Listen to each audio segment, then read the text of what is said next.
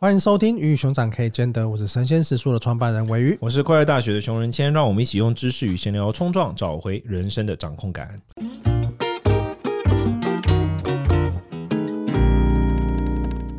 今天这一集呢，我们想跟大家介绍的我们的一个食书合作的老师少女凯伦。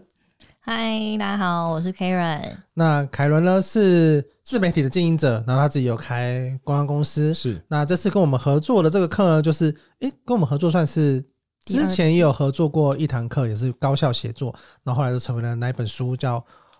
十五分钟写出爆红千字文》的凯伦人生的一本厉害的书。这是我们合作的课，叫 AI 应用时代，从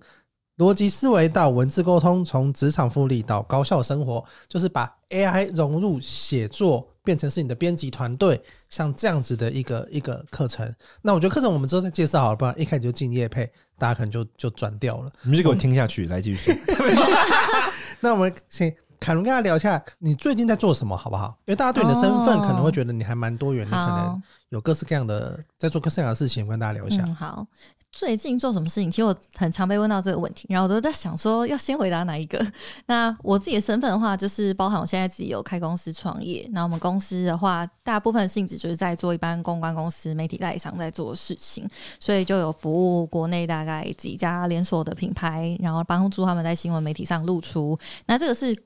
我觉得现在偏正职工作的部分就是创业，那兴趣的话就是经营我的自媒体，所以我包含有在经营 IG 啊、粉砖，然后出书、开线上课。那这个项目的话，一直都是我出社会之后都有在经营的，所以要切的话，我大概就切这两个身份。是是然后工作上就会常常接触很多品牌，然后跟大家有各各种合作这样。嗯，这一集其实我们前面有定调一个主题啦，嗯嗯就在讲上。总是在职场被压榨，该创业吗？我同事听完这一集都都都跑去创业。你有压榨他们吗？我没有压榨他们，可能有，应该没有吧？你看子琪都笑得很 还好啊，开开心心的划手机啊，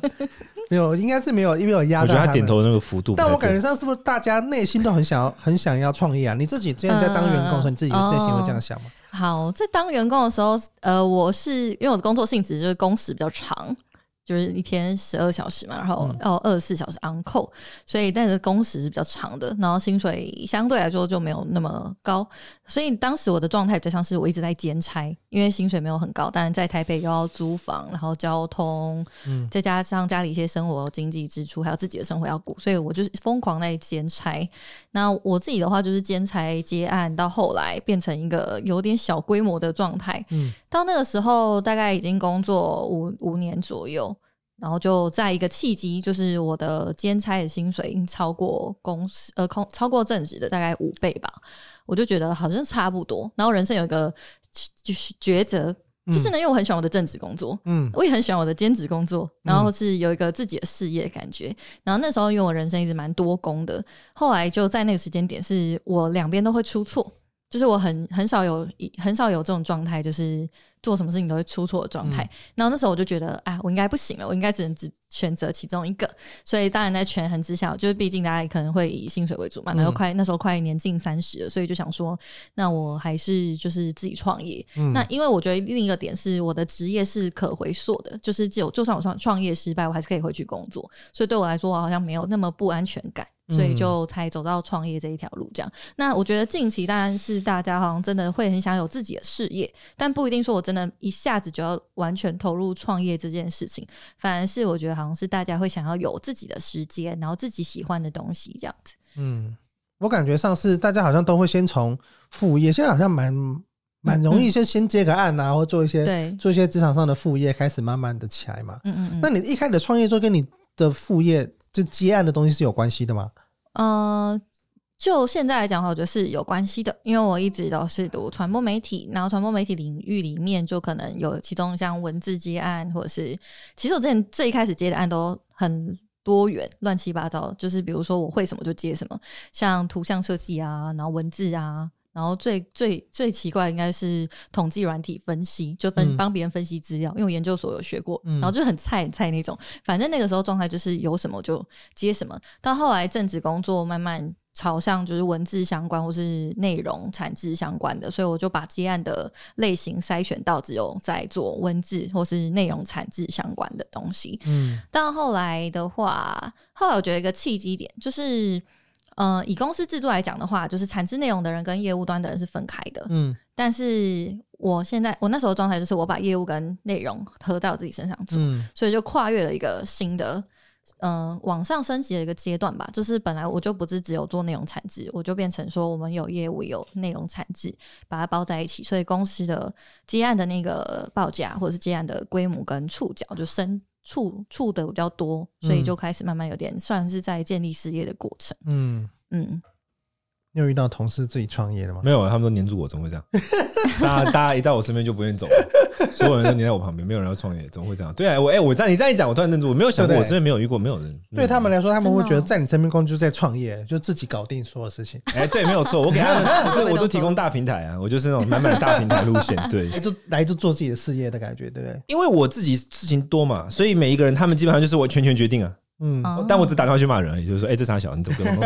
就这样，我只负责遥控大家。但是我觉得你问我不准，因为我没有在传统的的工作，我没有当过劳工嘛，对，我没有上过班嘛，所以我不是知道传统的长什么样子。但是我自己的话，在比较跟我就是跟我亲近、直接面对我的那些同事们，的确是要有几乎是差不多跟创业有关的能力。哦、我是帮我是负责他们帮他们把关风险的那个人啊，就是。嗯接下来，我觉得这个东西会有大风险，你你最好不要碰。或者说，如果他要做一个尝试，我帮他准备好子弹，让他上去。啊、我大概是这种角色，哦、所以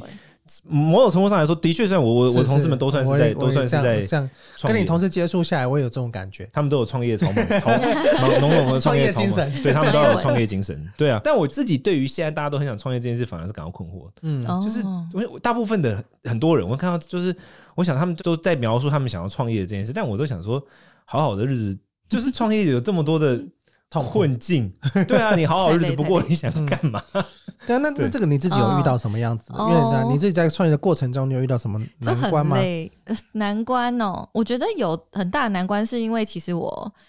这个反正因为我上升天平这样子，然后我就是一个犹豫不决，比较容易犹豫不决，怎样都可以的人，所以我其实本身是没有什么主见的。不太会做决定，可是创业这件事情没有标准答案，嗯，就所以在初期的时候，比如说可能我们想要做网站，我们想要做美工，想要做什么什么类似这样，那所有厂商都在等你的答案，因为没有不没有好或坏，没有对或不对，嗯、那大家都在等你说你要做哪一个，但我不知道，嗯、然后所以我我当时觉得我最大的困难就是我不知道做什么决定是最好的，然后可能也没有很多人可以问。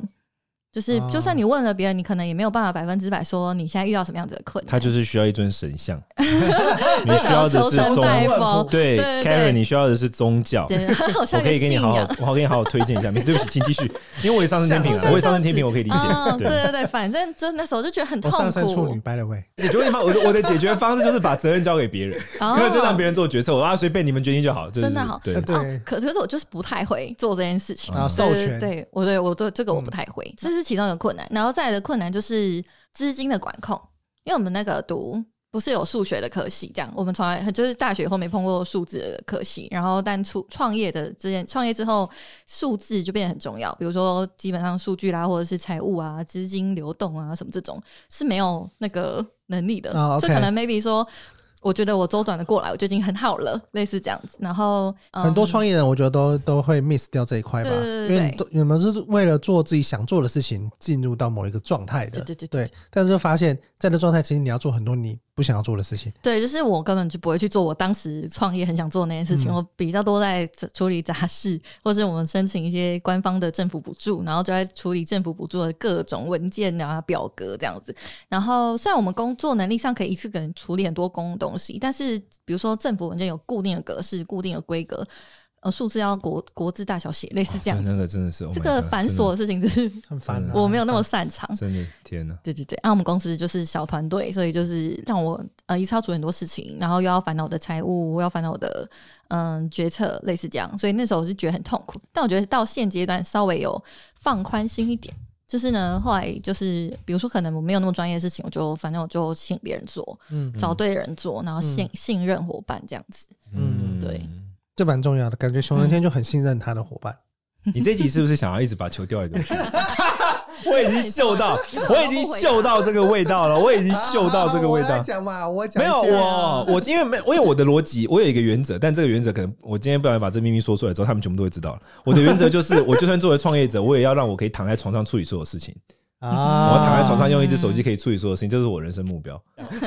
我们我就是要以这个目标去处理所有事情的，就是因为我是一个懒人。天秤座，我觉得天秤座，当然天秤座有很大的优点，天秤座懒，对，天秤座非常懒。我我是正天平，上升也天平，命盘上一堆天平这样子，所以我就非常懒。所以我就是以能够用最懒的方式去处理所有事情为为目的，然后。所以我，我就是在一开始在设计所有事的时候，都想着说，那我要怎么样可以越不要动越好。那当然了，这我有自己的的运气跟契机嘛，因为有好的团队、好的朋友，我们大家的互相帮衬，这个是这个是运气好的部分。但大部分的创业情况之下，像我自己，因为我觉得每个每个人都有自己的创业观。比如说像我自己的话，我认为创业者一定要先找到替身。就是要找到替死鬼很重要，就是谁帮你替 死，就是谁帮你去冲冲锋陷阵。我觉得是创业者的第一要务，这是我自己感觉。那那请问鮪鱼，你觉得作为一个创业者，那他的那个第一要务是什么呢？他需要具备的第一个精神，或者第一个人格特质，或第一个要思考的事情是什么呢？我我自己我在在录音的前几天，我才分享那个，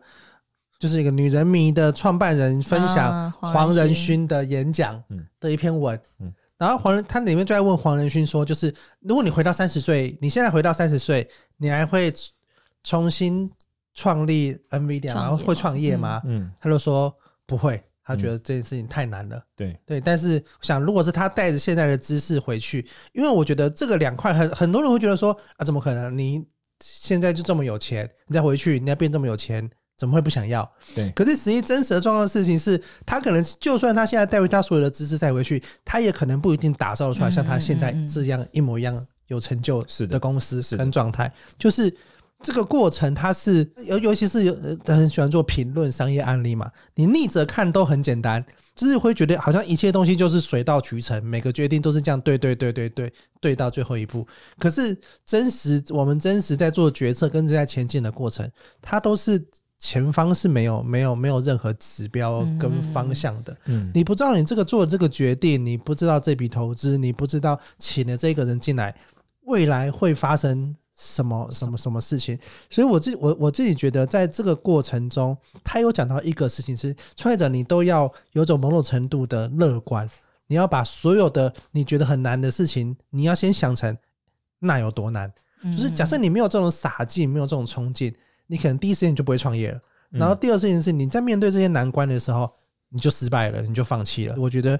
放弃在这个时代是一个很简单的选择，因为现在大家在讲躺平嘛，躺平就基本上就在讲，其实你放弃跟躺平，哎，没有人会怪你，大家会觉得赞时代青年，嗯，是符合这个时代的 的人，安键离职站，所以大家其实是对这些事情都是都是抱持的好的，在这个时代，你反而打拼的人，你会被别人。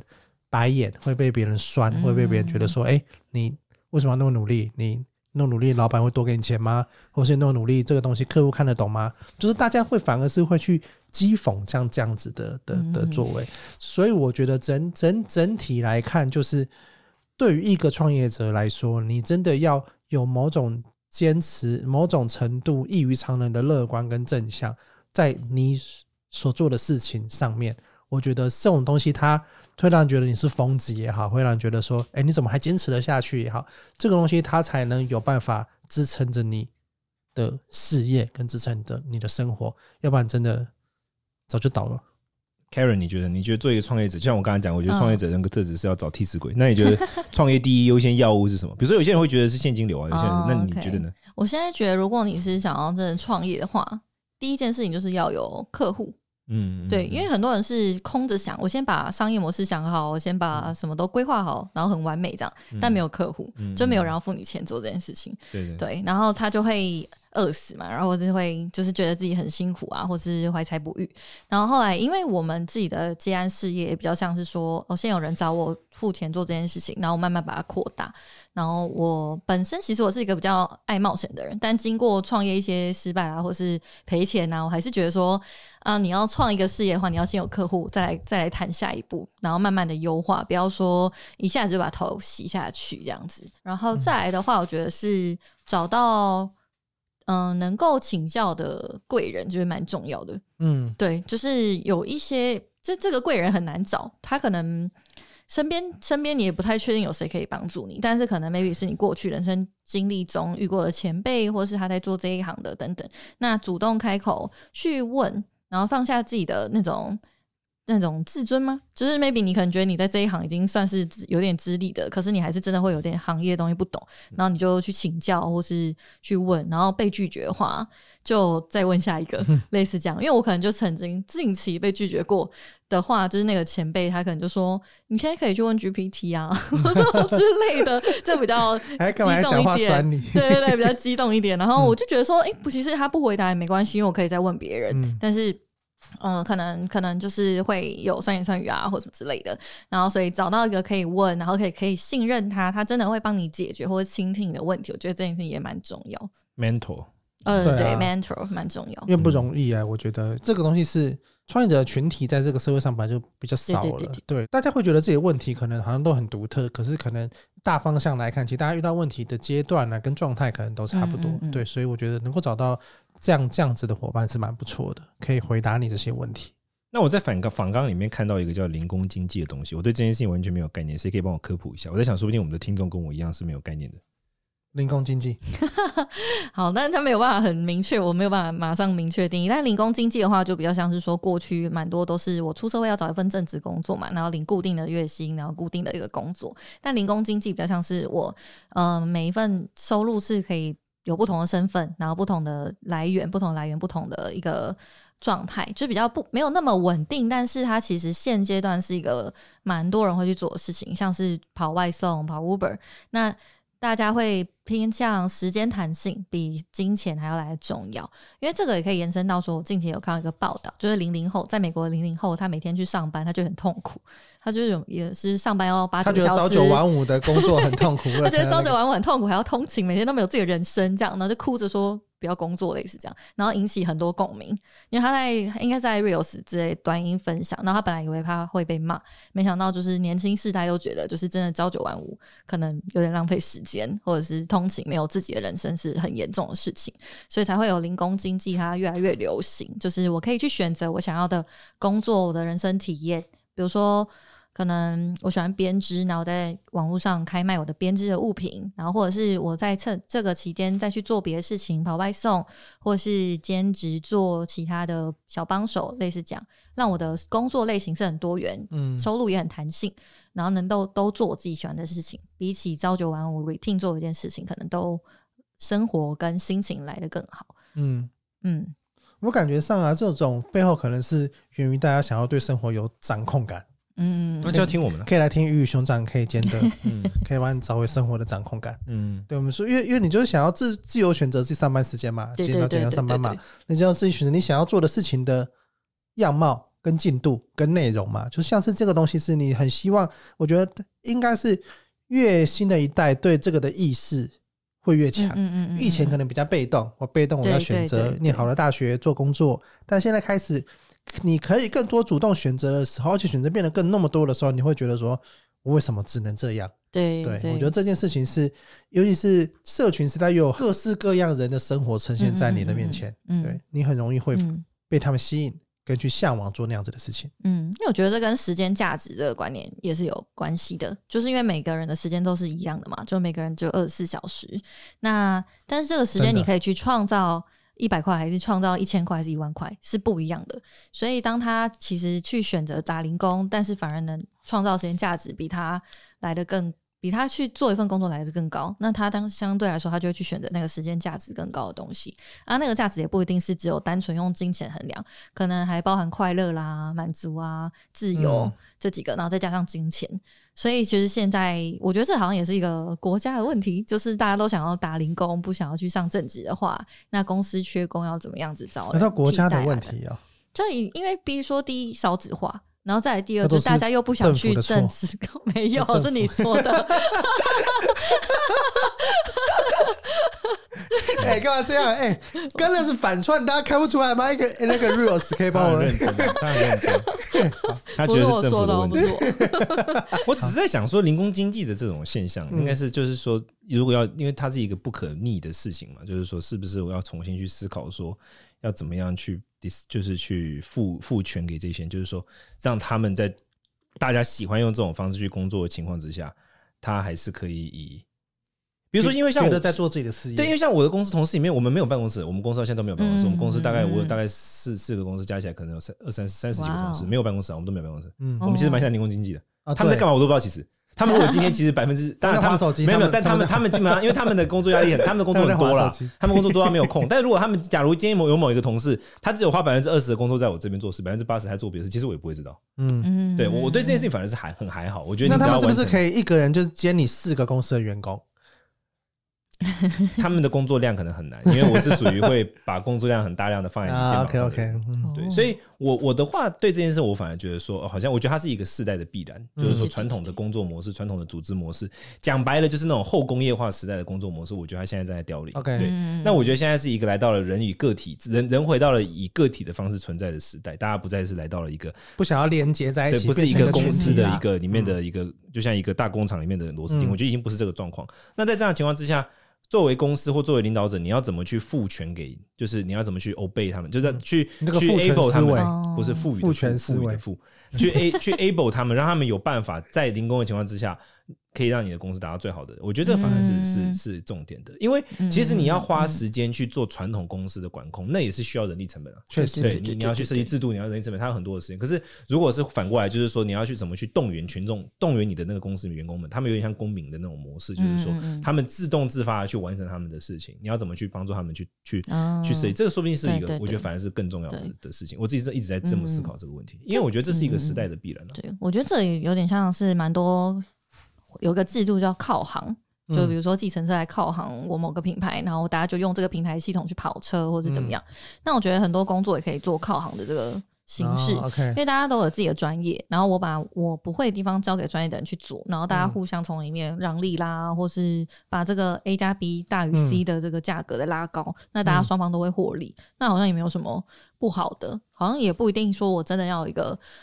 员工，对对对，就是以前也是我公我们公司以前也有正职员工，然后后来离开之后才回到就是艺人公司的这个状态。那我也觉得也没有什么不好。那他就是对我来说是不同的状态跟不同的学习。嗯、对，哎、欸，那我想问，因为我们刚刚讲到零工经济这个，那 AI 会对这一切有什么改变跟转化吗？嗯、应该说，我觉得 AI 的出现，其实一 AI 一直都是存在，只是说它可能已经融入我们的生活的时候，忘了它是 AI 这件事情。哦，对，因为它就是一个。你会习惯了，所以它如果我们硬要讲一些传播理论话，它就是叫再部落、再部落化这样子。那但是再部落化，对，就是以前我们在部落生活的时候，就是啊，你有在部落生活？我说人啦，人类，我很好奇。古代人类在部落生活的时候，人类在部落生活，好好对，这样语句是对。人类在部落生活的时候，就是要去采集啊，要去生活啊，什么之类。后来有工具了嘛，就是工业上的啦，或是就是工具会越来越严谨。嗯，然后这些工具演演入进我们生活的时候，它会成为我们呃使用上人人的那个脑袋会觉得这个东西就是我身体的一部分。比如说我使用手机的时候，会觉得是我触觉或手指的延伸，类似这样。那当它越来越科技的时候呢，你就会。其实你会觉得你好像没有在用这些工具，因为你已经习惯了，你就觉得那个反正电视联网也是，就是我在看东西，类似这样，或是说现在有很多 AI 在追求把它做得很像现实，对，类似这样。那 AI 的话，针对可能零工经济或是在职业、职业公司管理这件事情上，我觉得是可以帮助，可以更高效或是更精简。成本这件事情上，提高效率了。对，提高效率。比如说，我们自己在工作的时候，有很多繁琐事情，以前都要一个一个检查啦，或是一个一个去贴、复制贴上，类似这样。但是现在有，比如说 GPT 啦，或是其他工具，那我就借重它的这个运算的能力，直接帮我把繁琐东西一次解决，那就好了。就、嗯、那我要做的只是去管理这个。GPT 它要怎么样子帮助我把我的工作更优化，过得更好？嗯，对，所以我觉得它也蛮符合说，现在大家都追求我先把工作完成，然后我工作完成之后多的时间我都可以去过我自己的生活。嗯，对，所以它反而是帮助我们节省了更多的时间。嗯，那以企业来说的话，可能他以前要就是像管理人，我们刚刚都在讲说管理人这件事情很比较烦，比较麻烦嘛，然后又有劳健保，类似这样。那他可能用，比如说餐饮业用 AI 点餐、AI 代位、机器人代位这些，那他可能就是一方面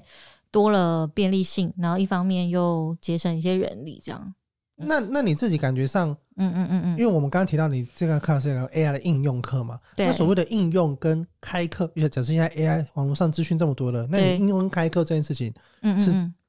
怎么做到的呢？应该说，AI 大家都在网络上有很多资料可以去参考，然后也可以去学习。那我自己也当然会去学习很多不同的资料。但在应用上的话，应用上可能每个人遇到的工作情境上会有点不一样。或是真正的实际案例，你没有办法在公开资料上面看到。那所以，我们这堂课的设计比较像是说，我用 AI 怎么帮助我做好一份真正在市场实战上面提案的商业资料，然后他真的有拿到资金，或者他真的有举办成功。所以我们在课程有至少大概十个不同的商业的情境，然后让大家可以去直接实际带入你的应用情境。对，然后这 AI 的设计就会是我去做一个 AI 的小助手，那它就会固定，嗯、比如说好，他就是企划师、编辑师什么什么师，类似这样。那他以后这个固定下来，他就会去帮助你做你那个想要做的那件事情。那我们的教学就是在教大家怎么用它的基础逻辑，然后指令，然后去建构你的 AI 小助手。除此之外，我觉得可能可以每去设计一个你自己的。对，对对，你可以去设计，尤其是。不用写程式，因为我们就是文科生，我们不太会技术类的东西，所以怎么样子去运用，然后怎么样子，就算不会程式语言，我也可以去设计我的 AI。这样这样的话，我觉得对于大众来说也是蛮有帮助的。另一个是这个这个课还有十个不同的 AI 工具，那所以其实最想要传达的比较像是说，科技它变化很快，但是我们其实只要尝试去接触它，一切就不会变得那么困难。其实一切都会让自己的生活或者是工作都变得很有趣，然后很好玩。嗯，因为其实我觉得有应用情境的这些这些教学，我觉得大家可以马上很快就带入，要不然的话，每个都要从头学起，其实了解都蛮蛮复杂的。对对，虽然说好像就是对话方，只是只是只是打打字，可是怎么样进进阶的运用，大概会像是什么样子的状态？那境界应用的话，我们就是留下集再跟大家揭晓。好啊，那我们这一集就差不多告个段了。如果大家对于呃创业或对于 AI 对零工经济，大家有什么想跟我们说的呢？欢迎在我们的 Apple Podcast 要做五星留言，五星留言做一集 Q&A 来回答大家。那我们也要五星留言。好，谢谢大家，拜拜，拜拜。